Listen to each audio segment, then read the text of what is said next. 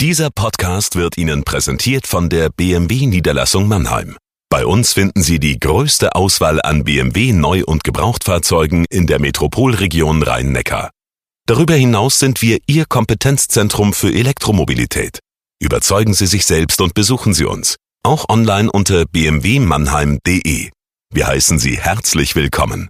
Und jetzt viel Freude beim Zuhören. Jagoda Marinic hier mit dem Corona-Tagebuch für den Mannheimer Morgen. Es ist das Wochenende, nachdem die ganzen Bilder der Hygienedemos durch die Republik gingen.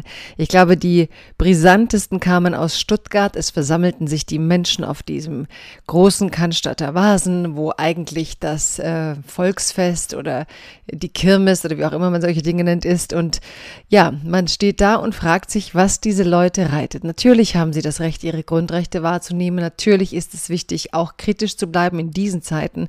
Aber muss man dann so tun, als gäbe es keinen Virus und den Mindestabstand nicht einhalten? Es ist eine komische Zeit, in der sich die seltsamsten Gruppierungen zusammentun, alle gegen die Regierung, alle im Versuch, dort ominöse Strukturen zu finden, die das hier jetzt verursacht hätten. Es geht bis weit in die Mittelschicht, sagen die Behörden. Das heißt, es ist nicht so, dass das die eine oder die andere Gruppe ist. Und doch sieht man dort teilweise Schilder, Bilder und Rhetoriken, wo man sich sehr wundert, dass das bei den Menschen so kritisch und unhinterfragt ankommt. Davon handelt mein heutiges Tagebuch und das klingt so.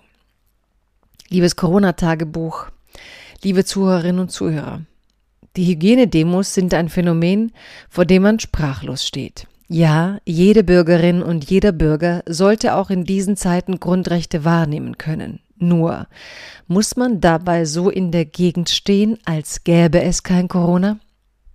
Ja, es ist beunruhigend, wenn selbst EU-Abgeordnete wie Axel Voss von der Freiwilligkeit der Corona-Tracking-Apps reden, gleichzeitig jedoch eine Zweiklassengesellschaft beschreiben. Wer die App nutzt, darf ins Restaurant, darf reisen etc. Nein, so geht Freiwilligkeit und Demokratie sicher nicht. Hier braucht es demokratischen Widerspruch und es wird ihn geben. Doch Hygienedemos gehen auf solche Widersprüche nicht ein, sondern orientieren sich an Verschwörungszeugs. Diese neue Querfront ist nicht nur eine Bedrohung der Sicherheit, nein, die Kommunikationsart vieler macht ein tief liegendes Problem sichtbar den Bildungsverfall in diesem Land. Ein Beispiel? Demonstrierende tragen Plakate mit sich, die schamlos den Nationalsozialismus mit der Corona-Krise gleichsetzen. Eines etwa, Zitat, Anne Frank wäre bei uns. Unter Anne Franks Foto, nie wieder Diktatur. Ich kann meine Synapsen gar nicht auf eine Art zusammenspielen lassen, dass so eine Behauptung Sinn ergibt. Das ist Pseudoheroismus, der sich selbst zum Widerstandskämpfer stilisiert. Hier wollen welche Helden sein in Zeiten, in denen es sicher keinen solchen Preis geben wird, wie Anne Frank ihn bezahlt hat. Selbst der oben beschriebene Ausschluss vom Restaurantbesuch wäre nicht gleichzusetzen mit den Selektionsmechanismen des Nationalsozialismus. Wer sind die Bürger, die laut Behörden bis in die Mittelschicht reichen und derzeit solche kruden Thesen mit verbreiten. Was ist los mit Leuten, die keinen Faktencheck machen, bevor sie etwas nachplappern oder weiterreichen?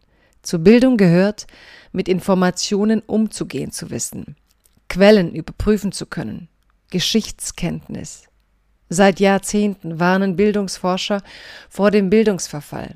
Allein mit der Lektion stellt kluge Fragen wären viele schon am Ende mit ihrem Verschwörungszeugs.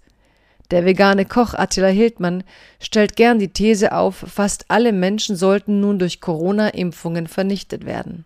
Nach nur zwei Rückfragen gestand er, er sei doch nicht so tief drin in der Materie. Na dann, bleiben Sie gesund.